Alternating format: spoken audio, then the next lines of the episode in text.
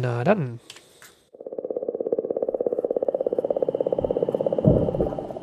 À tous de DDO, attention pour les deux comptes finales.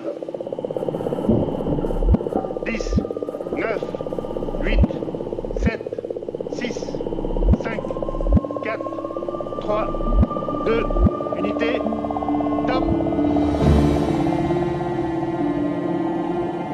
The James Webb Space Telescope has now arrived at its final destination. And this is the first ever image of a black hole. The lander may have lifted off again. Sky Green is running. So maybe today we didn't just land once, we even landed twice. Touchdown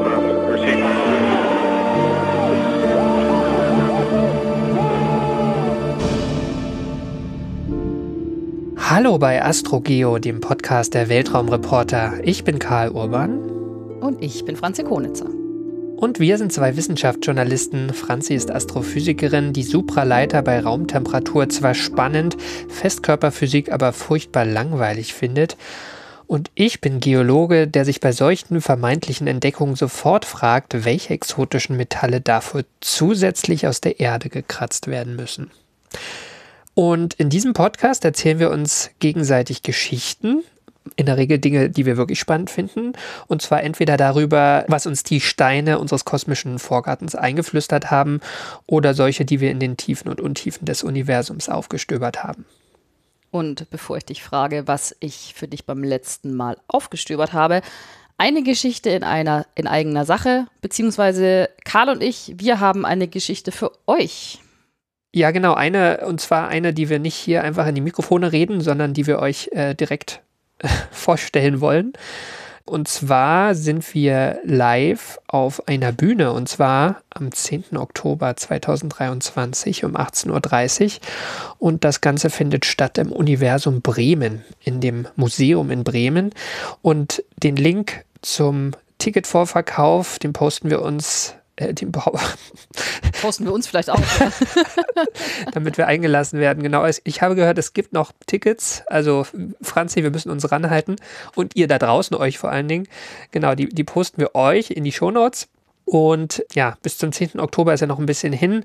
Äh, bis dahin werden wir an unseren Geschichten feilen. Es so viel sei vielleicht schon mal gesagt, es wird nicht nur eine geben. Wir werden so ein bisschen abweichen von unserem Podcast-Konzept, aber es wird auf jeden Fall spannend werden, denke ich. Ja, genau. Wir würden uns auf jeden Fall freuen, euch dort zu sehen. Auf jeden Fall. Und damit sind wir bei dem Punkt der Folge angelangt, wo ich dich frage, was ich dir beim letzten Mal erzählt habe. Ah, also beim letzten Mal war es wieder dunkel. Ja, richtig. Äh, nämlich hast du nochmal eine Folge zur dunklen Materie gemacht, aber zu einem äh, etwas anderen Aspekt als beim Mal davor. Nämlich ging es um ein Experiment, das seit Jahren behauptet, die dunkle Materie gefunden zu haben. Mit dem kleinen Nachteil, dass es seit über 25 Jahren kein anderes Experiment gibt, äh, was das bestätigen konnte. Ja, Gold richtig. Und äh, kein Spoiler-Alert, äh, die dunkle Materie ist äh, zum äh, Zeitpunkt der Aufnahme dieser Folge auch noch immer nicht nachgewiesen worden, weder von diesem Experiment noch von irgendeinem anderen Experiment. Oh. Also, ja. Also es, es, es bleibt eine Fortsetzungsgeschichte. Aber zu der Folge haben wir auch Feedback bekommen. Erstmal vielen lieben Dank dafür, das freut uns immer. Zum Beispiel hat auf der Astro-Geo-Webseite Luis geschrieben, dass er sich von dieser Folge in seine Uni-Zeiten zurückversetzt gefühlt hat, als eben dieses Experiment namens Dama Libra auch Thema war. Und er hat auch vom ähm, Saber-Experiment geschrieben. Das ist vom Aufbau her äh, Dama Libra sehr ähnlich, aber der Unterschied ist, dass es sich auf beiden, das ist also einmal gibt es einen Teil des Experiments auf der Nordhalbkugel und einmal auf der Südhalbkugel und damit will man eben rausfinden, was es mit diesen saisonalen Effekten auf sich hat, die Dama Libra eben meint nachzuweisen. Das Experiment läuft derzeit, denke ich schon. Und äh, was ich ziemlich ja kurios äh, fand, was auch Louis geschrieben hat, er schreibt nämlich als Kuriosität das Experiment, also dieses Saber-Experiment befindet sich in Australien in einer Goldmine, Mhm. weil man ja das, den ganzen Hintergrund umgehen will. Und eine der Postdocs, der damals daran gearbeitet hat, musste wohl mit dem Rauchen aufhören, weil sonst hätten seine ähm, durch das Rauchen radioaktiv gewordenen Lungen die Messungen gestört. Ja, da, da behauptet mal noch jemand, Wissenschaft sei ungesund, ne? Ja, ne, also, also, also ich habe das, ich hab das dann auch sofort nachgeschaut, was da genau radioaktiv ist und habe rausgefunden, Polonium 210 und, zwei, und Blei 210, wobei bei Polonium habe ich mir gedacht, ähm, das ist ein Alphastrahler, also eigentlich müsste der nicht nach außen gelangen, wenn da was in den Lungen zerfällt. Aber gut, äh, genauer habe ich das dann auch nicht verfolgt. Für, für die Lunge ist es auf jeden Fall gut, äh, wenn der Alpha-Strahler da nicht mehr ist, ne? Würde ich sagen. Wa- Wahrscheinlich. Das, die Halbwertszeit ist auch nicht so wild. Also ja, er, er musste nicht fünf Jahre vorher aufhören, bevor er an dem Experiment gearbeitet hat. Und dann hatte, hat äh, der Hörer Florian auch auf der AstroGeo-Website noch eine Frage zu der Folge gehabt. Und er schreibt, äh, dass ihn die, die Aufstellung und die Grundannahmen von diesem Experiment zum Nachweis der dunklen Materie an die Äther-Experimente aus dem 19. Jahrhundert erinnern, wo man auch von einem statischen Medium ausgegangen ist, durch, durch das sich die Erde hindurch bewegt. Beim Experiment Dama Libra nimmt man ja an, dass sich die Erde durch dieses Medium der dunklen Materie hindurch bewegt, mal mehr, mal weniger oder mal schneller, mal langsamer und man deshalb dann dieses saisonale Signal herausfinden kann. Und das, das erzähle ich so ausführlich, weil Florian eben auch weitergefragt hat, dass ihm nicht einleuchtet, warum sich die dunkle Materie, die gravitativ wechselwirkt, nicht zusammen mit der Erde um die Sonne beziehungsweise das galaktische Zentrum drehen sollte. Also er würde gar kein saisonales Muster erwarten.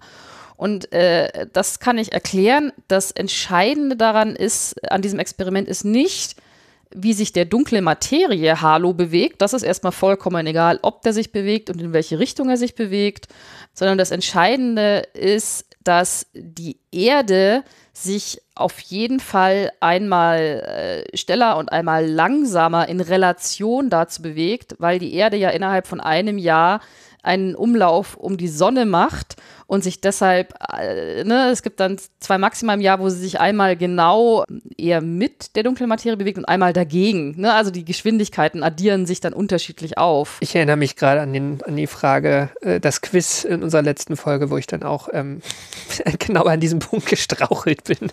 Genau, also Es es, ist es, Geometrie, wirklich, ja. Es ist, es ist Geometrie, es ist wirklich erstmal komplett Wumpe, wie sich dieser dunkle Materie-Halo bewegt. Es ist nur, es ist auf jeden Fall ein Unterschied da, je nachdem, in welche Richtung die Erde gerade auf ihrer Umlaufbahn sich bewegt. Und das ist das Einzige, was Dama Libra nachweisen könnte und was auch ähnliche Experimente nachweisen könnten, wenn sie natürlich, also vorausgesetzt, sie könnten überhaupt, äh, der experimentale Aufbau, äh, experimentelle Aufbau ist so, dass sie diese Teilchen an sich überhaupt nachweisen könnten. Aber tatsächlich habe ich das Ganze ein bisschen in ein Rechercheloch äh, gestürzt, wie sich dunkle Materie-Halos überhaupt drehen und ob sie sich genauso drehen wie die Galaxien, die sich in ihnen äh, befinden und was ich äh, auf die Schnelle rausfinden konnte. Also man nimmt schon an, dass sie sich wahrscheinlich drehen, aber dieser Dreh oder dieser Spin, der muss nicht unbedingt mit dem Dreh der Galaxie übereinstimmen. Also eine Galaxie ist ja in diesen großen Halo eingebettet und unsere Galaxie dreht sich ja auch, ne? Aber ähm, der, der Spin des dunklen Materienhalos kann auch anders sein oder auch eine andere Rotationsachse haben. Ähm, also das ist nicht von vornherein rausgeschlossen, aber kosmologische Simulationen weisen darauf hin. Aber genaue Messungen sind ja äh, leider nicht möglich, weil man kann ja die dunkle Materie noch nicht nachweisen oder nicht nachweisen. Aber, aber woher weiß man das? Das ist eine Frage der Simulation. Also man guckt sich halt an, wie die normale Materie sich bewegt und macht dann daraus Rückschlüsse darauf, was die dunkle Materie macht in Relation dazu. Ja, genau, teilweise so und teilweise auch aus ähm, kosmologischen Simulationen, also die äh, quasi kurz nach dem Urknall anfangen und dann einfach äh, alles Wissen, was wir derzeit haben, reinstopfen Ja, okay. und dann das versuchen zu simulieren. Und ähm, da kommt auch raus, dass sich diese Halos drehen sollten. Thematisch, also wo wir auch gerade am Drehen sind, dazu passt auch thematisch sehr gut eine Mail von Tosu, einem Hörer oder Hörerin. Äh, der oder die fragt, dreht sich der Halo der dunklen Materie mit? Unterliegt dieser Halo überhaupt der Drehimpulserhaltung? Und überhaupt, wie ist das mit der Drehimpuls im Universum? Wäre doch mal ein Thema. Und äh, ja, Tosio, das wäre definitiv ein Thema und es kommt auf die große, wachsende Liste mit Themenvorschlägen mm. von Hörerinnen und Hörern. Die Sache mit dem Drehimpuls. Aber erstmal freue ich mich, dass ich heute genau einen solchen Themenvorschlag von Hörerinnen und Hörern von der Liste streichen kann. Ah, das klingt gut. Also bevor wir zu diesem Punkt kommen, vielleicht noch eine Sache von mir. Und zwar habe ich ein bisschen an unserer Webseite gebastelt. Ein paar von euch haben es vielleicht auch schon bemerkt. Ähm, und zwar könnt ihr jetzt Astrogeo von jetzt an nicht nur hören, sondern auch unser gesprochenes Wort hinterher durchsuchen. Nämlich bieten wir ab sofort bei allen neuen Folgen ein komplettes Transkript an. Und um das zu finden, ist ein bisschen versteckt noch. Ich äh, suche gerade noch einen Weg, das noch ein bisschen besser sichtbar zu machen. Aber bisher könnt ihr es sehen, indem ihr auf unserer Webseite einfach astrogeo.de aufrufen und dann eine der Folgen anklicken. Und dann seht ihr ja den Player und unter dem Player und wo der Play-Button ist, das zweite Symbol von links. Das ist so ein kleines beschriebenes Blatt. So sieht das aus. Da könnt ihr das Transkript aufklappen und da ist dann auch eine Funktion, unsere Folgen zu durchsuchen. Ein kleiner Disclaimer dazu, das äh, wird komplett durch maschinelles Lernen erzeugt. Also wir haben leider nicht die Kapazität, das auch noch durchzuredigieren und die kleineren Fehler, die noch drin stecken, zu äh, entfernen. Das heißt, insofern nagelt uns bitte nicht darauf fest, was da im Transkript steht, sondern nur darauf, was wir wirklich gesagt haben. Und noch viel netter als festen Nageln wäre natürlich ein Kommentar oder eine freundliche Mail, auf die wir hier dann auch sehr, sehr gerne eingehen. Nicht wahr, Franzi? Ja, tatsächlich sehr gerne. genau. Und damit haben wir, würde ich sagen, diesen Feedback-Teil durch. Und wir sind angelangt bei Ausgabe 75 schon wieder. Und das heißt, Franzi, du bist dran, eine Geschichte dabei zu haben. Und diese Geschichte basiert auf einem Hörervorschlag, hast du gesagt. Ja, die Geschichte basiert auf einem Hörervorschlag beziehungsweise auf einem Themenwunsch, aber äh, den jetzt einfach vorzulesen wäre ja langweilig und würde außerdem jetzt schon die ganze Geschichte verraten, aber nur so viel. Lieber Hörer Norbert und der 13-jährige Schüler aus deinem Astronomiekurs, ah. der mich dazu befragt hat, ich hoffe, diese Folge macht euch Freude und vor allem beantwortet eure Fragen. Aber für dich, Karl, gibt es erstmal das Science-Haiku für diese Folge. Ja, ich habe schon. Was dir vielleicht schon verrät, wohin die Reise geht. Ich sag gleich, das passt von der Gesamtsilbenanzahl, also 575. Die Gesamtsilben passen aber nicht in die dafür verfügbaren Zeilen, aber es war mir egal, weil es so rum einfach besser klingt als anders. Und zwar, das Science-Haiku sagt: Nein, sagt die Eddington-Grenze. Wie kann man nur so verfressen sein?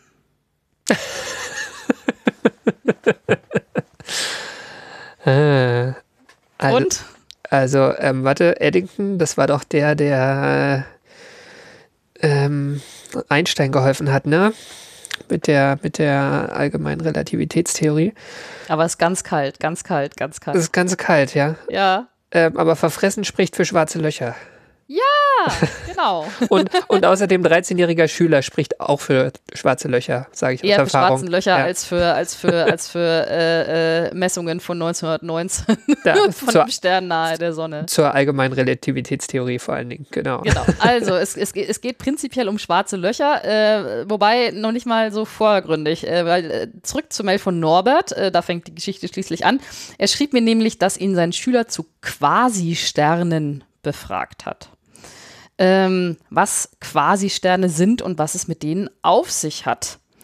Und Quasi-Stern ähm, klingt erstmal ziemlich spektakulär, was das nämlich sein soll, weil was ein Quasi-Stern ist, ist ein riesengroßes, kugelrundes Gebilde, extrem hell leuchtend und massereich, der in der Anfangszeit des Universums existiert haben könnte und anstelle eines Kerns ein schwarzes Loch hat.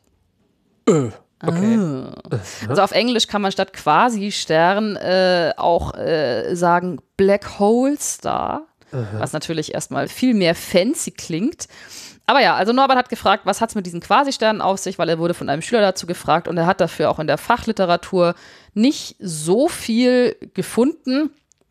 Und ja, deshalb habe ich mich dann auf die Suche begeben nach den Quasi-Sternen und habe auch den Fachartikel gefunden und äh, auch jenseits davon nicht mehr so viel fachliche Information und deshalb habe ich das gemacht, was man als Wissenschaftsjournalistin ebenso macht, nämlich ich habe äh, die Person nach den Quasi-Sternen gefragt, die sich überlegt hat, dass es sie doch geben könnte, mhm. nämlich den Autor des Fachartikels von 2008, dessen Name als erster auf dem Papier steht. My name is Mitch, Mitchell Beagleman, and I'm a professor at the University of Colorado Boulder in astrophysics. And so I do research and I teach in astrophysics. Sehr sympathisch. Hallo, Mitch Beagleman. Mitch, Mitchell Beagleman interessiert sich per se eher weniger für Sterne, also äh, kein, kein Forschender, der an Sternen interessiert ist, sondern seine Interessen liegen eher am spektakuläreren Ende des astrophysikalischen Spektrums.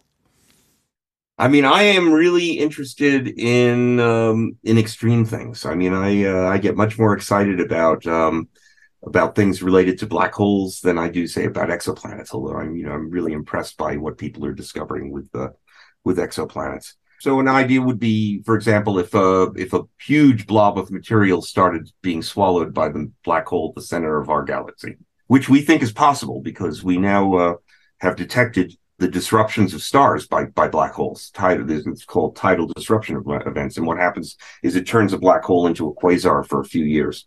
That would be something I would find very exciting. Seeing the jet come out Also Mitchell Biegelman erzählt, was, was er interessant findet und er sagt eben, er findet die extremen Dinge interessant und äh, also ein bisschen extremer als Exoplaneten, obwohl er auch Exoplaneten äh, spannend findet. Was ihn wirklich, was er wirklich spannend fände, wäre zum Beispiel, wenn das schwarze Loch im Zentrum unserer Galaxie vielleicht einen, ja, vielleicht einen kleinen Stern auseinanderreißt oder, oder irgendwie sowas.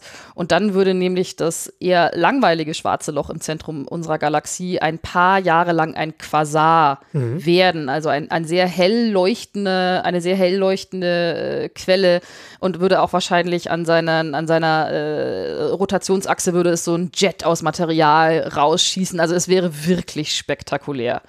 Ja hochenergetische Dinge also. Mhm. Und dieses äh, hochenergetische Dinge vor allen Dingen in Verbindung mit schwarzen Löchern. Und das Interesse hat sich wohl im Laufe seines Studiums ergeben. Mitchell Biegelmann hat Anfang der 1970er Jahre Physik studiert und damals waren sich Forschende äh, tatsächlich noch nicht mal ganz sicher, dass es schwarze Löcher überhaupt gibt. Also heutzutage sind sie ja wohl erforscht, äh, sozusagen. Äh, es gibt sie, wir wissen, dass es sie prinzipiell in zwei Größen gibt, entweder als stellare schwarze Löcher, die eben am Ende von der Entwicklung von einem massereichen Stern kommen. Und äh, das sind eher kleine schwarze Löcher und die, die Größe von schwarzen Löchern gibt man oft in Sonnenmassen an, also wie viel mal äh, die Masse unserer Sonne so stellare schwarze Löcher, ja mein Gott, äh, sechs, acht Sonnenmassen in den letzten Jahren hat man noch rausgefunden, auch 30, 50. Und dann gibt es eben aber auch noch super massereiche schwarze Löcher, so wie eben das äh, schwarze Loch im Zentrum unserer Milchstraße, Sagittarius A Stern, rund 4 Millionen Sonnenmassen. Die sind eben super massereich, so nennt man die. Und das gibt es aber auch noch. Es gibt auch schwarze Löcher, die haben 800 Millionen Sonnenmassen. Also äh, der Fantasie ist da keine Grenze gesetzt, fast was da noch geht. Aber äh, ja, das weiß man alles inzwischen und man hat äh, ja auch äh, quasi Bilder gemacht vom schwarzen, Zentrum, äh, vom schwarzen Loch im Zentrum unserer Galaxis und äh, erforscht die liebevoll und en Detail. Aber das war eben Anfang der 1970er Jahre nicht so. Stattdessen hat man Anfang der 1970er Jahre gemerkt, dass es noch was im Universum gibt, nämlich Quasare. Und zu Quasaren habe ich schon mal eine Folge gemacht, habe ich dir schon mal eine Geschichte erzählt. Das ist Folge 61, wenn euch die Quasare äh, näher interessieren. Und Quasare sind im Grunde genommen aktive Galaxienkerne. Also das, was Mitchell Bielman eben erzählt hat, was er spektakulär finde, wenn quasi mal richtig viel in so ein supermassereiches schwarzes Loch reinfällt, dann wird dort wahnsinnig viel Energie frei und deshalb leuchten Quasare super, super hell. Also Quasare werden im Grunde genommen von diesen äh, supermassereichen schwarzen Löchern angetrieben. Und äh, ja, da, in, dieser, in, dieser, in dieser Folge, in der Folge 61, erzähle ich ja auch, wie man die ersten Quasare entdeckt hat. Also man hat diese Quasare damals entdeckt und hat gesehen, die leuchten wahnsinnig hell in der, in der tiefen Vergangenheit des Universums. Also muss da wahnsinnig viel Energie freigesetzt werden. Und was treibt diese Quasare an? Also was steckt dahinter? Und ähm, ja, das wusste man damals eben noch nicht. When I started graduate school, uh, people were still trying to understand uh, how quasars could possibly exist. Uh, they knew that these were uh, extremely energetic ob- objects very far away. Uh, black holes were one of the uh, contenders for for how to power them, but the community was still split. And in fact, my first project that was given to me in graduate school was to try to see if I could explain how quasars work without a black hole. Also mit Spiegelman erzählt, als er angefangen hat zu promovieren, haben Forschende immer noch versucht äh, zu verstehen, wie Quasare überhaupt existieren können. Also man, es war eben bekannt, sie sind extrem energiereich, aber wie sie es schaffen, so energiereich zu sein, das war damals eben nicht bekannt. Und er hat auch erzählt, dass eines sein erstes Projekt nach seinem ersten Uni-Abschluss war, dass er erklären sollte, wie Quasare funktionieren könnten ohne schwarze Löcher. Warum? Also weil, weil man sie eh noch nicht entdeckt hatte und die als spekulativ galten, oder? Ja, genau. Man, man, man, man hatte sie ja zu dem Zeitpunkt damals noch nicht äh, gesehen. Äh, man, also es, es war einfach nicht bekannt. Ne? Schwarze Löcher waren ein Kandidat, aber man könnte sich auch irgendwelche anderen mhm. Mechanismen mhm. überlegen, äh, wie so ein Quasar es schafft, so hell zu leuchten. Und das war eben mit Spiegelmans Aufgabe und er ist gescheitert. er hat es nicht geschafft. Also auch mit Spiegelman konnte nicht erklären, wie ein, wie ein Quasar ohne schwarzes oder ohne supermassereiches schwarzes Loch funktioniert. Aber das hat er gesagt, war eben dann der Antrieb dafür, dass er, dass er sich äh, durch seine gesamte Karriere hindurch gefragt hat, wie diese supermassereichen schwarzen Löcher eigentlich mit ihrer Umgebung wechselwirken. Und wie gesagt, er studiert, er promoviert, er macht seine Karriere als Astrophysiker und äh, währenddessen gehen so ein paar Jahre ins Land und dann haben Forschende langsam herausgefunden, dass tatsächlich Quasare A keine seltenen Objekte sind. Sie sind tatsächlich ziemlich häufig, zumindest in der Frühzeit des Universums, kommen Quasare recht häufig vor. Und äh, dann haben Forschende auch noch rausgefunden, das ist so die Erkenntnis, die sich dann durchgesetzt hat, die wir heutzutage eher als gegeben hinnehmen, dass sich tatsächlich in den Zentren von eigentlich allen großen Galaxien oder von allen großen Galaxien supermassereiche schwarze Löcher befinden. Das ist ja heute so unser Standardbild. Ne? Ich habe eine Galaxie, Spiral oder wie auch immer, Ellipse, wurscht, aber im Zentrum ist ein supermassereiches schwarzes Loch. Das war die Erkenntnis, die sich damals durchgesetzt hat. Das war keine schlagartige Entdeckung, nicht eine Entdeckung, sondern das war einerseits dadurch ermöglicht, dass man ähm, die Methoden der Röntgenastronomie ähm, genauer, also, also weiterentwickelt hat, womit man eben auch diese, diese hochenergetischen Objekte, diese Quasare beobachten konnte. Das war das eine. Aber das andere ist ja, ich meine, Quasare sind ja nur so eine Art Phase in der, in der Entwicklungsphase von so einem, von so einem supermassereichen schwarzen Loch. Ne? Ich meine, die meisten supermassereichen schwarzen Löcher, vor allen Dingen heutzutage, die machen ja nichts. Mhm. Also zum Beispiel Sagittarius A Stern im Zentrum unserer Milchstraße, da passiert ja nicht viel, da leuchtet gar nichts, äh, weil äh, da fällt fast nichts rein. Also ich habe äh, auch mal wieder Zahlen äh, dazu nachgeschaut, was äh, unser supermassereiches schwarzes Loch quasi im Jahr, äh, was da so reinfällt. Das sind wahrscheinlich nur, warte mal, 0,000000009 Sonnenmassen pro Jahr. Also, also 10 hoch minus 9 ist so die Größenordnung. Das ist wahrscheinlich noch nicht mal ein Jupiter, ne? Wahrscheinlich noch nicht mal ein, ein ah, Gesteinsplanet, nee, ne? Nee. Ah, die ja, Sonne ist größer, also als man ist, denkt, ne? Aber ja, ja okay, es, ist, es, ist, wenig. Es, ja. es, ist, es ist wirklich wenig, soll heißen, da leuchtet gar nichts. Aber das war eben auch die Weiterentwicklung in der Forschung, dass man eben äh, mit neuen Teleskopen, wie zum Beispiel auch Hubble, konnte man eher in die Zentren von Galaxien reinschauen und da konnte man tatsächlich Sterne vermessen, also die, die Bahngeschwindigkeiten oder die Rotationsgeschwindigkeiten der Sterne. Und diese Rotationsgeschwindigkeiten haben darauf hingewiesen, dass sie sich um ein extrem massereiches, dichtes Zentrum bewegen. Ne? Und daraus hat man dann äh, letztendlich geschlossen, dass also auch, wenn man es natürlich nicht sieht, weil es nicht passiert, muss da etwas sehr, sehr dichtes, sehr, sehr massereiches, aber gleichzeitig ja ziemlich kleines Objekt sein. Und das sind eben diese supermassereichen schwarzen Löcher. Also man hat sie nicht direkt entdeckt, sondern über ihre Wechselwirkung mit ihrer Umgebung, mit den Sternen. Das ist ja auch im Zentrum unserer Milchstraße, ist es ja so, dafür gab es ja auch letztendlich den Nobelpreis, dass man eben das supermassereiche schwarze Loch im Zentrum unserer Galaxis nachgewiesen hat, indem man die Bahngeschwindigkeiten der Sterne außenrum hochgenau vermessen hat, worauf man dann auf die Masse des Objekts schließen kann. Ich finde es schon ganz interessant, dieser Blickwinkelwechsel ne, aus den 70ern, wo man gesagt hat, ja, wie, wie können wir das ohne schwarze Löcher erklären? Und klar, das ist irgendwie vorhergesagt, aber äh, gibt es die wirklich? Ne? Man, vorhersagen kann man viel. Und jetzt leben wir also so in so einer Art Zeitalter der äh, goldene äh, Hochzeit der Beobachtung schwarzer Löcher fast. Ne? Also wir haben irgendwie Gravitationswellen und dieses Event Horizon Teleskop, was äh, alles Mögliche abbildet, jetzt sogar dieses gar nicht so ähm, hungrige schwarze Loch im Zentrum der Milchstraße. Also es, es ist äh, schon, schon krass, was sich da getan hat in den 50 Jahren. Ja, auf jeden Fall. Also von, von, von hypothetischen Objekten, äh, die ja zwar aus der allgemeinen Relativitätstheorie rausgeploppt sind, zu werden wir eh nicht nachweisen, zu äh, Hoppla, die sind äh, tatsächlich äh, eher die Regel als die mhm. Ausnahme. Und auch für Galaxien äh, ne, entscheidend, also das ist im Zentrum von allen Galaxien, das ist schon ein Riesenschritt. Also es ist, es ist, oder, oder viele sehr viel, sehr viel kleine Schritte, aber inzwischen ist ja schwarze Löcher fester Bestandteil unseres Bild mhm. des Universums. Ja, ist ja, ist ja, ist, ist, ist ja auch schön, aber es gibt da trotzdem nach wie vor ein Problem bei diesen schwarzen Löchern. It started as people pushed um, again with with uh, telescopes like Hubble they started discovering quasars uh, further and further out away in the universe. And further and further away, of course, in the Big Bang universe means uh, longer ago in the distant past.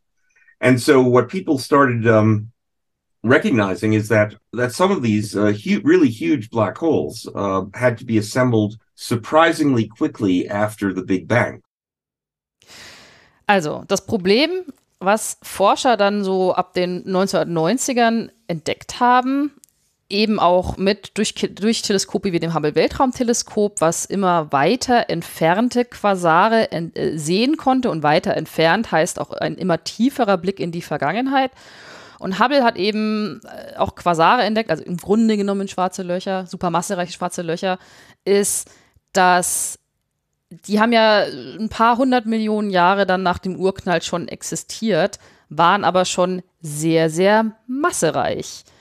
Und das ist eben überraschend schnell, dass die das geschafft haben, so massereich zu werden. Also wie schnell ist überraschend schnell. Der Urknall war vor rund 13,8 Milliarden Jahren und der derzeitige Rekordhalter unter den schwarzen Löchern, den hat nicht äh, das Hubble Weltraumteleskop entdeckt. Das war ein Fachartikel, der wurde 2021 veröffentlicht. Dieser Rekordhalter heißt, ich will äh, dir den Namen nicht vorenthalten, QSO J0313-1806 und keine Sorge, ich werde dich danach nicht. Ich wollte gerade sagen, kannst du es bitte wiederholen? Das habe ich mir nicht gemerkt. Nee, keine, keine Sorge. Also, der derzeitige Rekordhalter für den am weitesten entfernten Quasar, dieser Quasar hat existiert rund 600 Millionen Jahren nach dem Urknall. Und er bringt es auf eine Masse von 1,6 mal 10 hoch 9. Also äh, äh, Milliarden sind das ja dann, denke ich. eine Milliarden Sonnenmasse. Also ein riesen. Klopper mhm. äh, und so hell. Und dann ist, ja, man, man, man, man, weiß es, man weiß es einfach nicht, wie, wie, wie, wie solche super massenreichen schwarzen Löcher so schnell, so schnell wachsen können. Und selbst mhm. wenn du jetzt nicht so einen Klopper nimmst wie diesen Rekordhalter, hat zum Beispiel das James Webb Space Telescope gerade erst im Juli 2023 bekannt gegeben, dass sie mit eben James Webb das am meisten, also das, das, das am weitesten entfernte aktive supermassereiche schwarze Loch gefunden hätten. Der Name ist ein bisschen leichter verdaulich. Das ist CERS, also C-E-E-R-S äh, 1019. Das ist ein supermassereiches schwarzes Loch, das hat lediglich 517 Millionen, 570 Millionen Jahre nach dem Urknall Ja, existiert. nix. Und tatsächlich ist sein, ja, ist nix, ne? Und äh, sein, sein, sein, sein schwarzes, äh, sein supermassereiches schwarzes Loch ist tatsächlich nicht so groß äh, im Vergleich zu diesem Riesenklopper, sondern nur 9 Millionen Sonnenmassen, also ein bisschen mehr als doppelt so viel wie unser eigenes. Aber auch da ist das Problem, es ist richtig schwierig zu erklären, wie diese schwarzen Löcher oder diese supermassereichen schwarzen Löcher es geschafft haben, innerhalb so kurzer Zeit so groß zu werden. Das ist das Problem, was Mitchell Bielman und seine Kolleginnen und Kolleginnen eben seit mehr oder weniger Jahrzehnten hatten. Und was ist daran eigentlich das Problem? Also man könnte ja denken, wie mache ich so ein supermassereiches schwarzes Loch? Man kann sich ja denken, okay, ich nehme einfach ein stellares schwarzes Loch, also irgendwie was anfängt bei acht Sonnenmassen vielleicht. Und wie man das hinbekommt, das weiß man ja super. Also massereicher Stern explodiert, fällt zusammen und das Zentrum wird dann eben ein schwarzes Loch und hat dann ja vielleicht so acht Sonnenmassen oder so. Und dann fange ich einfach an, Materie in dieses schwarze Loch reinzustopfen. Es sollte ja ein Klack sein angesichts des Rufes, den schwarze Löcher haben als böse Materie und Lichtstaubsauger, die einfach alles aufsaugen und dadurch immer größer und massereicher werden. Ne? Also einfach alles reinstopfen. Und dann wird das schon. Man hat ja immerhin trotzdem ein paar hundert Millionen Jahre Zeit. Ja, eben.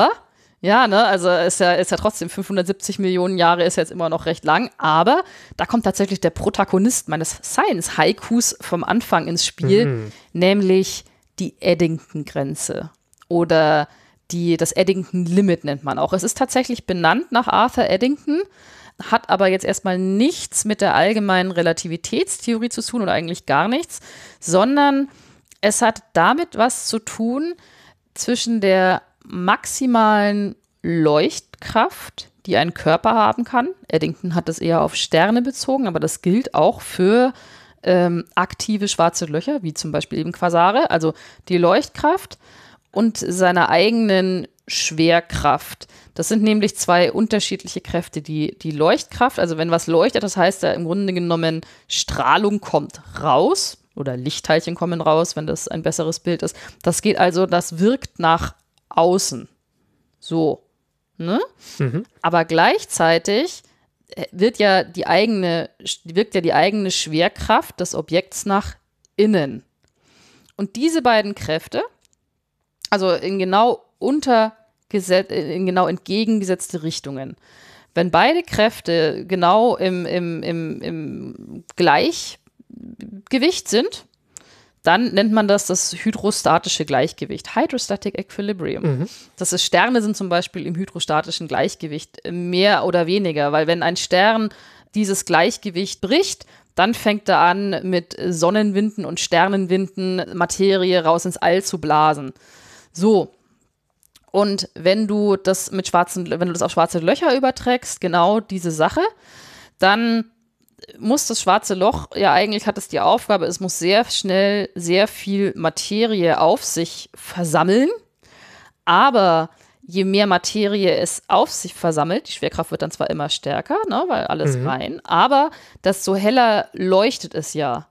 Und desto stärker ist der Strahlungsdruck, der genau nach außen wirkt, der genau in die entgegengesetzte Richtung wirkt. Und das heißt, wenn ein, wenn ein Objekt zu schnell, ich sage jetzt einfach mal, Materie frisst oder auf sich versammelt, zu viel Materie zu schnell auf es einstürzt, dann wird quasi äh, der eigene Futternachschub aufgrund des dadurch entstehenden Strahlungsdrucks raus ins All geblasen. Und das war auch der Sinn quasi des Science-Haikus, weil unterm Strich bedeutet das, dass ein schwarzes Loch nicht unendlich, in Anführungszeichen, verfressen sein kann, weil irgendwann dann die Eddington-Grenze kommt und dem Ganzen einen Riegel vorschiebt, weil das schwarze Loch die umgebende Materie, was eigentlich sein Futter ist, einfach ins All rausbläst und sich damit selbst verhungern lässt. Das ist Boah. das Problem. Ja. Arme schwarze Loch. Das arme, das arme schwarze Loch und damit ist die Anthropomorphisierung auch zu Ende.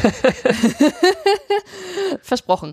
Also, aber das ist letztendlich das Problem. Wenn du mit diesen supermassereichen schwarzen Löchern in der Frühzeit des Universums anfängst und dann sagst du, okay, ich, ich, ich fange einfach bei acht Sonnenmassen an und dann muss ich aber so viel Materie reinstopfen, dass es irgendwie 570 Millionen Jahre nach dem Urknall schon bei neun Millionen Sonnenmassen angekommen ist, dann äh, kommt da sehr schnell das Eddington-Limit, was sagt, ah, ah, es, kann, es kann gar nicht so schnell wachsen.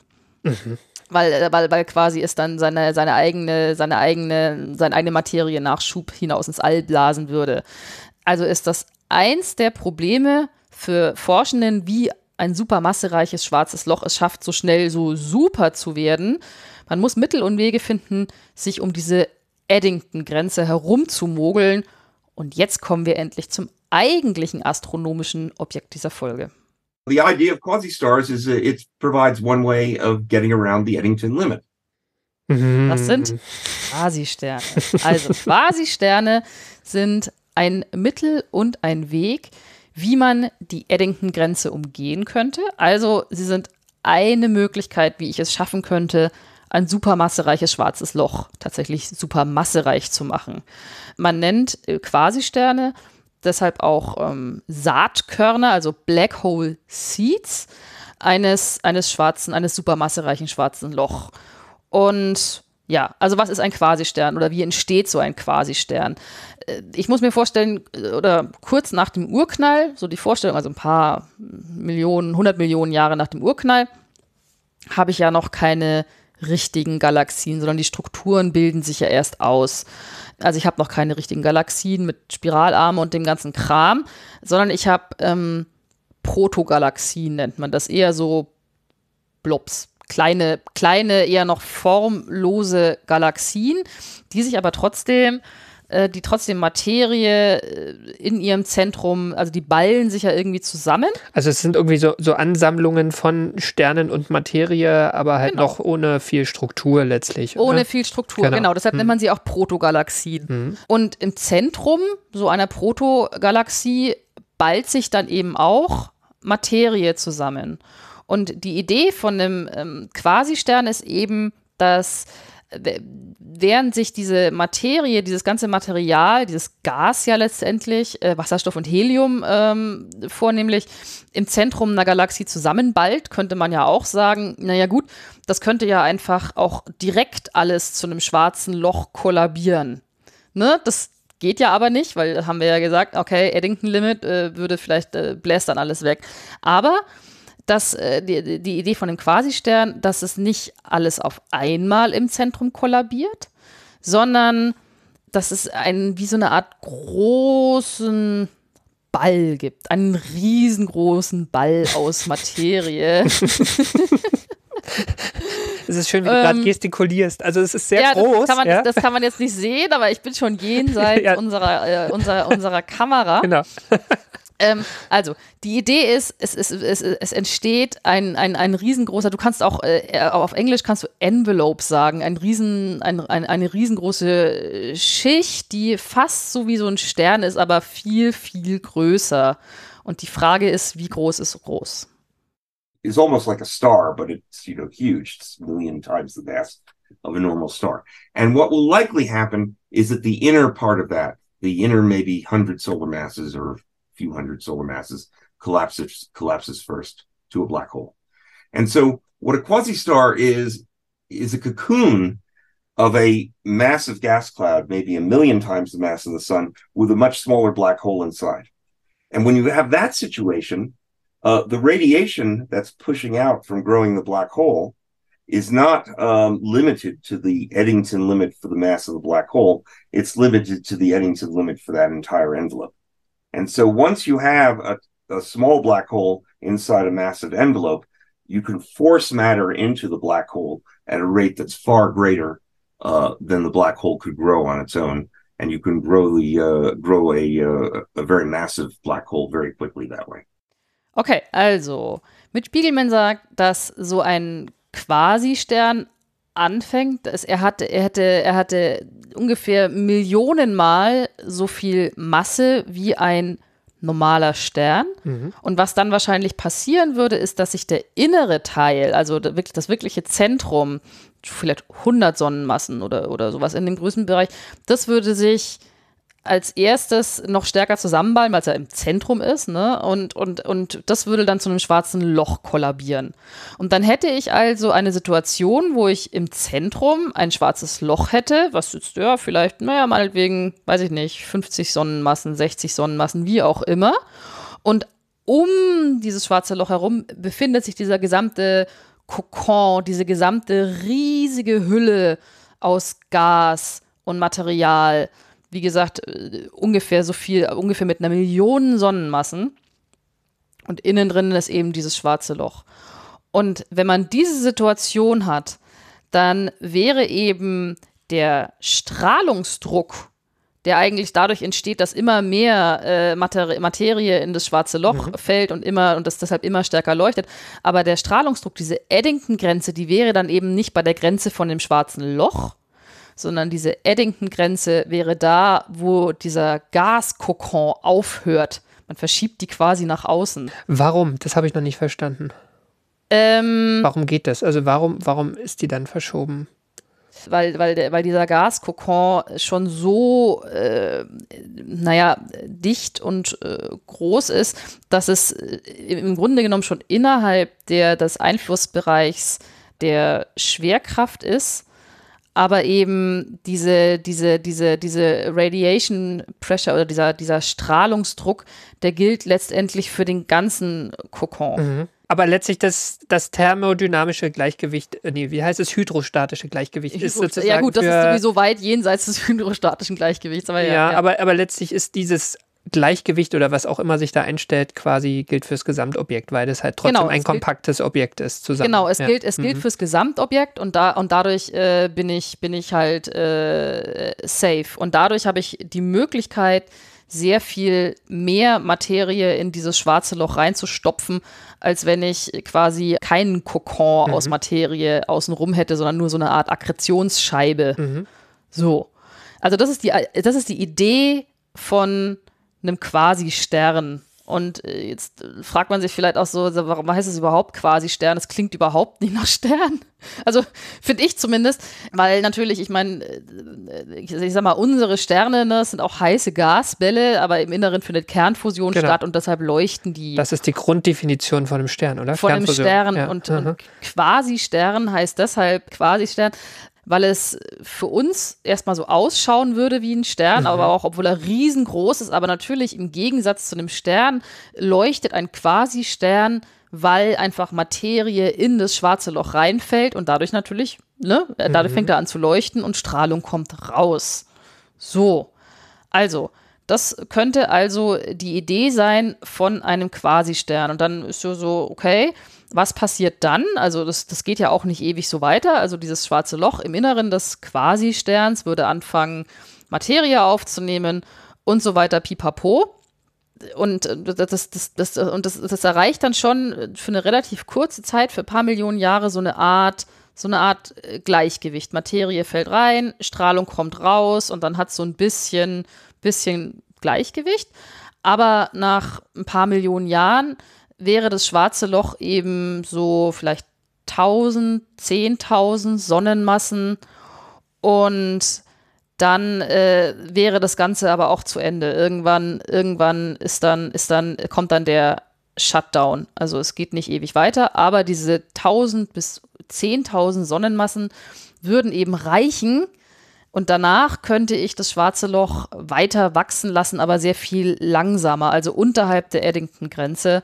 Und äh, das wäre eine Möglichkeit eben, um dann, äh, sage ich mal, 570 Millionen Jahre nach dem Urknall ein supermassereiches schwarzes Loch zu sein. Also ein Quasistern ist ein, ist ein temporäres Gebilde, um innerhalb weniger Millionen Jahre von äh, ja vielleicht 50 Sonnenmassen auf 1000 bis 10.000 Sonnenmassen anzuwachsen und danach könnte man mit einer normalen Rate als schwarzes Loch weiter wachsen. Und danach sieht das auch nicht mehr aus wie ein Stern wahrscheinlich, sondern äh, da bildet sich Nein, dann die nein, die Akkretionsscheibe. und Die Hüllen, die Hüllen werden, äh, das wird dann irgendwann auch weggeblasen, Mhm. weil äh, also was, was, was nach was, was, was gegen Ende von einem Quasistern passiert, ist, dass er wächst, äh, also das schwarze Loch im Inneren wächst, nimmt, Mater nimmt Materie auf, Material auf, aber der Stern an sich, oder dieser Quasi-Stern an sich, sollte ich sagen, dieser Stern an sich, der kühlt sich dann mit der Zeit ab. Und dann ähm, würde er auch für Licht noch transparenter, also noch durchlässiger werden, was es dann weiter abkühlt. Mhm. Und danach, äh, wenn er so eine Temperatur von ein paar tausend Grad erreicht hat, ist dann die Entwicklung von dem Quasistern zu Ende, weil dann eben nicht mehr dieses, dieses Gleichgewicht, dieses hydrostatische Gleichgewicht möglich ist zwischen Strahlungsdruck und, und, äh, und, und äh, Gravitation, sondern der Strahlungsdruck wäre dann eben auch wieder größer und bläst den Rest weg. Und, das, und dieser Quasistern würde sich diese Gas, dieser Gaskokon löst sich dann auf und zurück bleibt im Zentrum eben dieses mittelschwere schwarze Loch, wenn man es so nennen will, mit äh, 1000 bis 10.000 Sonnenmassen. Mhm. So. Das also sind Quasi-Sterne. Sie haben, äh, wie gesagt, mit äh, Quasi-Ster mit, mit Sternen an sich erstmal nicht so viel zu tun, außer halt, dass sie auch so ein paar Millionen Jahre in so einer Art Gleichgewicht sind. Und unterm Strich haben sie Mitchell Biegelman und seine Kolleginnen und Kollegen in, in, eben entwickelt oder vorgeschlagen als Kandidat für die Saatkörner supermassereiche schwarzer Löcher in der Frühzeit des Universums. Das könnte das Ende meiner Geschichte sein, aber es ist es noch nicht ganz, weil bislang, und das muss man sehr deutlich betonen, sind Quasi-Sterne rein theoretische Konstrukte. Also, sie, es gibt sie derzeit nur auf dem Papier. Und ob es sie jemals gegeben hat, das weiß man nicht, weil bis jetzt hat noch niemand einen Quasi-Stern gefunden. Es gibt auch andere Vorschläge, ähm, nämlich wie man supermassereiche schwarze Löcher hinkriegen könnte. Quasi-Sterne sind einer von ihnen. Es gibt zum Beispiel Vorschläge, wie man entweder trotzdem mit zum Beispiel mehreren stellaren schwarzen Löchern anfangen könnte und wenn dann die schwarzen Löcher alle miteinander verschmelzen, dann hätte ich auch irgendwie so ein mittelschweres schwarzes Loch. Das ist ein Vorschlag. Und dann gibt es noch mehrere ähm, Szenarien von diesem Direct Collapse, also dem direkten Kollaps von einem schwarzen Loch. Da gibt es auch mehrere Szenarien. Quasi-Sterne sind einer davon, ne? weil ich fange ja auch an auch mit so einer Gashülle und dann kollabiert der zentrale Teil direkt zu einem schwarzen Loch, ohne vorher jemals ein normaler, in Anführungszeichen, Stern gewesen zu sein. Also nochmal, ob es Quasi-Sterne wirklich gegeben hat in der Frühzeit des Universums, wissen wir noch nicht. Und es gibt ja jetzt aber halt, ich meine, Hubble konnte damals schon diese, diese Quasare entdecken und, und immer weiter in die Vergangenheit des Universums gucken. Und wir haben ja jetzt das James Webb Weltraumteleskop, mit dem man noch tiefer in die Vergangenheit schauen kann und auch leuchtschwache Objekte finden kann. Also habe ich mit Spiegelmann natürlich auch gefragt, ob man mit James Webb vielleicht diese Quasi-Sterne finden könnte. Und seine, seine Antwort ist eigentlich, dass pessimistisch und optimistisch zugleich, weil also optimistisch in dem Sinne, dass wohl so ein Quasi-Stern wäre im Prinzip tatsächlich entdeckbar. Also James Webb könnte sie sehen oder kann sie sehen, aber es wäre wirklich schwierig, einen Quasi-Stern als solchen zu identifizieren, weil ein Quasi-Stern könnte ich sehen, aber er wäre lange nicht so hell wie ein Quasar.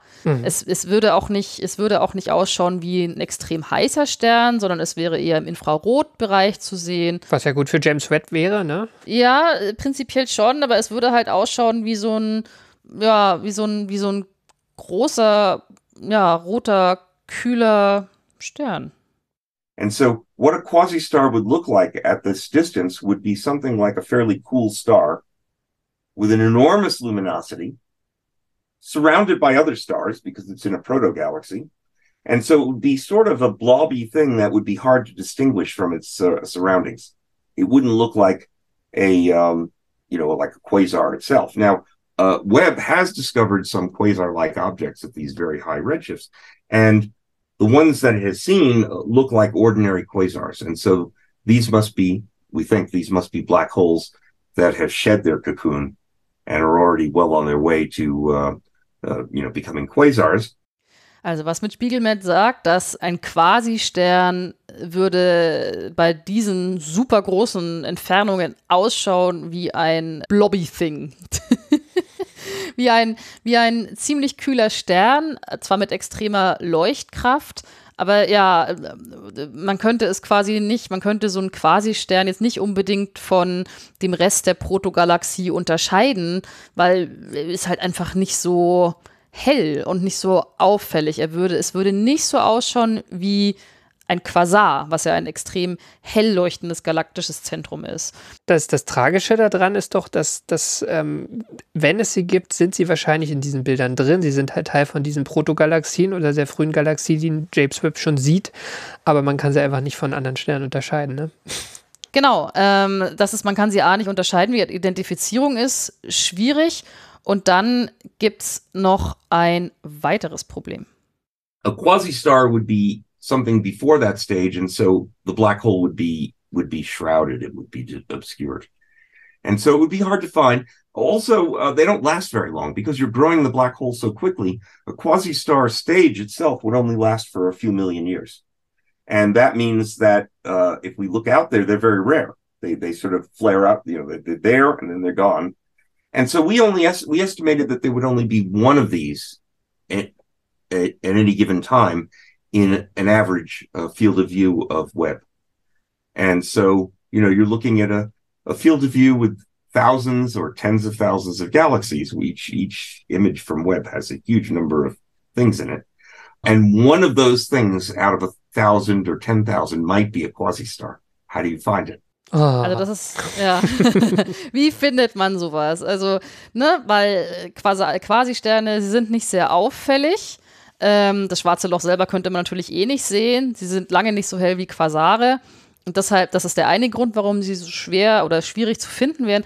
Aber der andere Grund ist tatsächlich ihre, ihre relative Kurzlebigkeit. Also es gibt sie ja nur wenige Millionen Jahre lang. Und wenn ich mir überlege, wenige Millionen Jahre klingt zwar für uns nach viel, ist ja aber selbst für dich, wo geologische Zeiträume sind eigentlich sieben Millionen Jahre eher das ist auch ein, ein, kurzer geologischer Zeitraum, ja. Aber ein kurzer geologischer mhm. Zeitraum, ne? aber im, im, Universum ist sieben Millionen Jahre quasi nix. Mhm. So. Und deshalb sind quasi Sterne, wenn es sie gibt, sehr, sehr selten. Und mit Spiegelmann und seine Kolleginnen und Kollegen haben Schätzungen gemacht, dass wenn James Webb äh, quasi äh, ein Bild oder eine Aufnahme einmal, einmal in eine Region hinguckt, im, im, im Blickfeld von James Webb, äh, ist in, in, je, in, es sind in jeder Aufnahme zehntausende Galaxien und rein statistisch gesehen würde von diesen zehntausend Galaxien nur eine oder äh, ja, nur eine ein Quasi-Stern sein. Mhm. Also wie, wie findet man sowas? Was nicht auffällig ist, also es ist wie die Nadel im Heuhaufen mhm. tatsächlich, die genauso ausschaut wie Heu. Aber trotzdem, alle Hoffnung, jemals einen Quasi-Stern zu entdecken, brauchen wir nicht aufgeben. We might get lucky and um, these quasi-stars might be doing other things because a quasi-star has a, a black hole inside it. And for and that black hole swallowing matter very quickly. And we know that black holes, when they swallow matter, often produce jets. They expel huge, very rapid streams of gas. And in fact, uh, these jets can be so powerful that they can punch through an entire star. That's what a gamma ray burst is. So a gamma ray burst is a collapsing star where um, the, the center part probably collapses to a black hole, produces jets that punch through, and we see gamma rays from those jets. Well, a quasi-star might be a scaled up version of that. And so it has been suggested that perhaps we we might be able to detect these uh, detect quasi-stars uh, if they produce jets. So I'm hopeful. Mhm. Und damit sind wir eigentlich wieder beim Anfang äh, der Folge, dass es äh, eigentlich erst so richtig spannend wird, wenn so richtig viel äh, in ein schwarzes Loch reinfällt, weil ein Quasistern an sich äh, ist, sehr, ist, ist nicht sehr spektakulär, aber mit Spiegelmann sagt eben, wenn sie, das schwarze Löcher allgemein oder super schwarze, supermassereiche schwarze Löcher allgemein, wenn die, wenn die sehr viel Materie sehr schnell äh, quasi aufnehmen, dann können die ja an ihren Enden Jets rausschießen. Ähm, mhm. Ne? Mhm. Und diese Jets sind sehr hell. Er sagt, das ist, das ist ja was ein Gammastrahlenausbruch ist, die wir ja auch auf der Erde äh, von extragalaktischen Objekten und so weiter ähm, registrieren können. Und Das wäre natürlich spektakulär und hell und auch sehr verräterisch, was da vorgeht. Und mit Spiegelman sagt, gut, ein Quasistern, vielleicht machen die das auch. Und vielleicht könnte man die Jets entdecken, die solche Quasisterne äh, produzieren oder produziert haben in der Vergangenheit des Universums. Und deshalb gibt er die Hoffnung nicht auf, dass man vielleicht trotzdem so einen Quasistern mal finden könnte. Könnte man denn auch, also ich meine, Gammastrahlenausbrüche ist aber auch ein sehr schönes Thema, finde ich. ähm, ja, auch das, auch das auf die Liste. Aber jetzt genau, ich doch aber, mal aber, aber, aber, es, die, die beobachtet man ja immer mal wieder. Ne? Und ich glaube, da gibt es äh, schwache und stärkere ähm, mhm. oder kürzere und längere oder so, kann man denn sagen, ob die, die man schon beobachtet hat, möglicherweise gerade solche quasi Sterne sind? Oder sind die noch zu nah dran? Oder? Die sind zu nah dran. Also ja. du müsstest ja auch, also du müsstest ja auch äh, es schaffen, äh, einen Gammastrahlenausbruch an sich. Und dann bräuchtest du noch den optischen Counterpart dagegen. Mhm. Also ne, ja, den Gammastrahlenausbruch. Genau. Und wenn der dann vorbei ist, oder halt die Richtung bestimmen und dann gucken, kommt der aus dem und dem Objekt. Und das wäre natürlich verräterisch, sagen wir mal, mhm. wenn ich, wenn ich eigentlich einen Gammastrahlenausbruch habe und ich könnte den so gut lokalisieren, dass ich rauskomme, oh, der, der kommt eigentlich aus so einer stinknormalen Blobby-Thing Protogalaxie mhm. irgendwie äh, kurz nach dem Urknall, dann wäre das ein guter Hinweis darauf, mhm. was da passiert, nämlich dass da gerade ein Quasi-Stern das schwarze Loch im Zentrum einen Jet produziert hat. Da würde Mitch Spiegelman ein bisschen aufgeregt werden, möglicherweise. Ja, genau, man weiß es nicht, ob er, ob er da aufgeregter werden würde, als dass wenn unsere Gala, äh, dass wenn unser eigenes supermassereiches schwarzes Loch was verschlucken würde. Aber mhm. so oder so mhm. wäre es doch eine schöne Geschichte. Mhm. Aber das war jetzt erstmal meine Geschichte für dich heute, lieber Karl, von Quasisternen, die als Saatkörner für supermassereiche schwarze Löcher gedient haben könnten. Ja, vielleicht war auch unser galaktisches Zentrum mal von so einem Quasistern erleuchtet, vielleicht auch nicht. Und vielleicht werden wir sie eines Tages entdecken, aber vielleicht muss dieses Rätsel, wie supermassereiche schwarze Löcher es geschafft haben, so schnell, so supermassereich zu werden, einfach noch eine Zeit lang ungelöst bleiben. Und an Norbert, ich hoffe, das hat deine und eure Fragen beantwortet zu den Quasi-Sternen. Norbert sollte auf jeden Fall dieses äh, Feedback dann auch noch an seinen 13-jährigen Schüler weitergeben. Ich finde ja diese Neugier der jungen Leute sehr gut bei solchen Dingen. Selbst wenn sie sich manchmal in bestimmten Gebieten äh, stärker zeigen als in anderen. Aber ich finde, das macht gar nichts. was? Wieso? Ich meine, Astronomie ist das harmloseste, was es gibt. Nein, ich meine eher, ja, dann nicht nur Astronomie und hier so Sterngleichung und so, sondern nein, wir wollen schwarze Löcher und dann am besten so ganz exotische, von denen man noch nicht mal weiß, ob sie existieren. Ja, aber ich meine, wenn, wenn, wenn mit Spiegelman und seine, seine, seine, seine Kolleginnen und Kollegen recht haben, dann waren sie ja gar nicht so exotisch, ja. sondern halt auch eine, genau. eine, eine, eine, eine kurze Zwischenphase in der, in der Entwicklung von jedem supermassereichen mhm. schwarzen Loch mhm. vielleicht. Oder es war was ganz anderes und ja. Aber ja. Gut, dann würde ich sagen, ähm, schauen wir mal, ob ich ähm, dir ausreichend konzentriert gelauscht habe, ne? Zu diesen ja. äußerst exotischen Objekten. Kommen wir nämlich mal zum Quiz. Wir ziehen den Wecker auf. Also ich ziehe den Wecker auf. Ich mache das ja immer eigenhändig hier, wie man hört. So. Lieber Karl, Frage Nummer eins. Was verbirgt sich im Zentrum von fast allen Galaxien? Supermassereiche schwarze Löcher. Genau. Welches Problem haben supermassereiche schwarze Löcher in der Frühzeit des Universums, beziehungsweise welches Problem haben Forschende damit? Ähm, das Problem ist, dass man sehr, sehr, sehr massereiche findet und nicht so gut erklären kann, wie die so schnell so massereich werden konnten. Genau. Was ist ein Quasistern? Ein Quasistern ist ein, sieht von außen eigentlich fast aus wie ein Stern, ist aber im Innern ein schwarzes Loch, umgeben von einer heißen Gashülle. Ja. Du, du zögerst ein bisschen. Ja. Äh, ich habe ich hab, ich, ich hab, ich hab, ich hab gerade meine, meine, meine, meine vierte Frage für dich noch ein bisschen fieser gemacht. Ach so. Was ist, was ist der Unterschied zwischen einem Quasi-Stern und einem Quasar? Ey. also warte mal, ein, ein, Quasar ist ja so ein aktiver Galaxienkern. Insofern spielt dann schwarzes Loch auch eine Rolle. Ähm, aber das ist ein Quasar ist einfach nur ein, ein, ähm, ein sehr aktiv Materie fressendes schwarzes Loch, was ähm, aus der Akkretionsscheibe und den Jets halt ähm, Strahlung und Materie ausstößt. Äh, oder wegschleudert, vielleicht eher. Und ein Quasistern ist umgeben rundum von einer Gashülle. Und ähm, hat auch nicht diese intensive Strahlung. Ja, ist richtig. Äh, Ich habe ich hab die ganze Folge rum überlegt, wie ich das am besten, also tatsächlich ein Quasi-Stern, also wenn das alles so stimmt, dann ist er ein Qua kommt erst der Quasi-Stern Ja. Und dann habe ich hinterher ein Supermasse, also also ein, ein, ein mittelschweres schwarzes Loch und dann kann das anfangen, auch noch natürlich extrem viel Materie zu Ja. fressen und dann wird es zu einem Quasar. Genau, ist eine Ne, also es sind Vorstufe. beides, im Grunde genommen, im Grunde genommen sind das beides Entwicklungsstufen von supermassereichen schwarzen Löchern. Quasi-Stern kommt zuerst oder würde zuerst kommen, dann kommt ein Quasar. Das habe ich die Frage, ich habe die ganze Folge auch krampfhaft überlegt, wo ich das am besten einfließen lassen kann. Das eigentlich fiese daran ist ja, ich habe dir die ganze Folge von Quasi-Sternen erzählt, aber ein Quasar ist ja ein Quasi-Stellar Radio Source. Und in der Folge über Quasare äh, ist der Titel, la lautet auch der Titel Quasi-Sterne in der Ferne, Ja. weil auch äh, Quasare manchmal auch als Quasi-Sterne Genau. bezeichnet werden, weil sie auch ausschauen wie ein Stern. Das ist tatsächlich das Kriterium, ne? Quasi-Stern, es schaut aus wie ein Stern, ist aber nicht wirklich einer. Und das ist bei diesen Quasi-Sternen der Fall, aber eben auch bei Quasaren, weil die früher, sage ich mal, als man die, als man die entdeckt hat im Radiobereich, da äh, waren das eben auch äh, Punktquellen und damit Quasi-Sterne. So, aber als letzte Frage kommt was Einfaches versprochen. Frage Nummer 5. Hättest du auch gerne, dass unser eigenes supermassereiches schwarzes Loch bald mal einen Stern oder Planeten auseinanderreißt und verschluckt?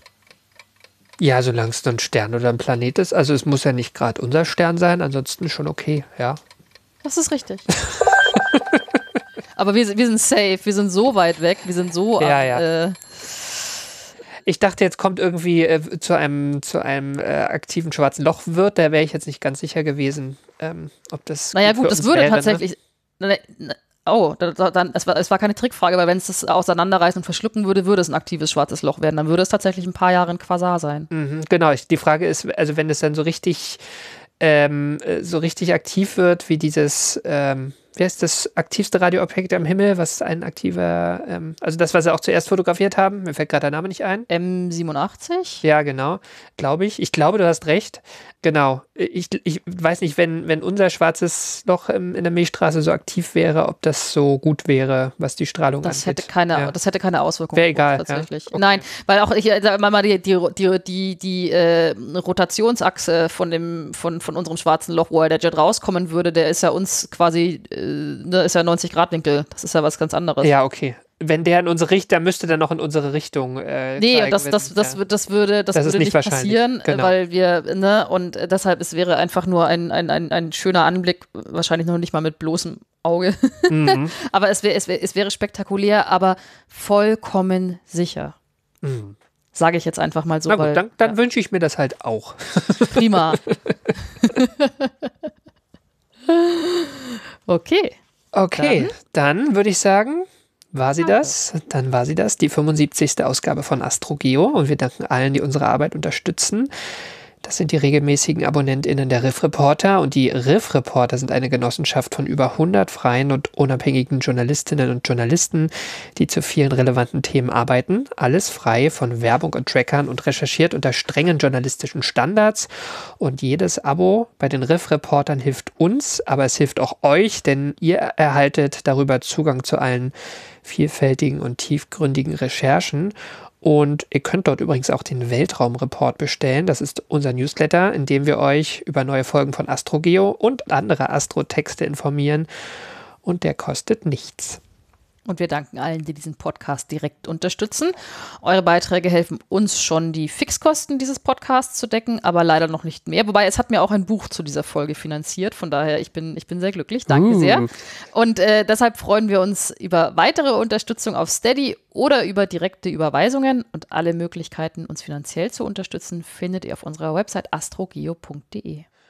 Und wenn euch die Folge gefallen hat, hinterlasst uns doch gerne einen freundlichen Kommentar oder eine Bewertung bei iTunes, Spotify, direkt auf unserer Webseite oder wo auch immer ihr diesen Podcast hört. Und Feedback oder Ideen für neue Themen könnt ihr uns auch auf Mastodon zukommen lassen unter astro-geo.chaos.social. Auf Twitter sind wir auch immer noch und da findet ihr uns als astro-geo oder ihr könnt uns auch eine E-Mail schreiben an redaktion.astrogeo.de. Und zuletzt danken wir euch fürs Zuhören. Wir sagen Tschüss. Glück auf. Und ad astra. Bis zum nächsten Mal.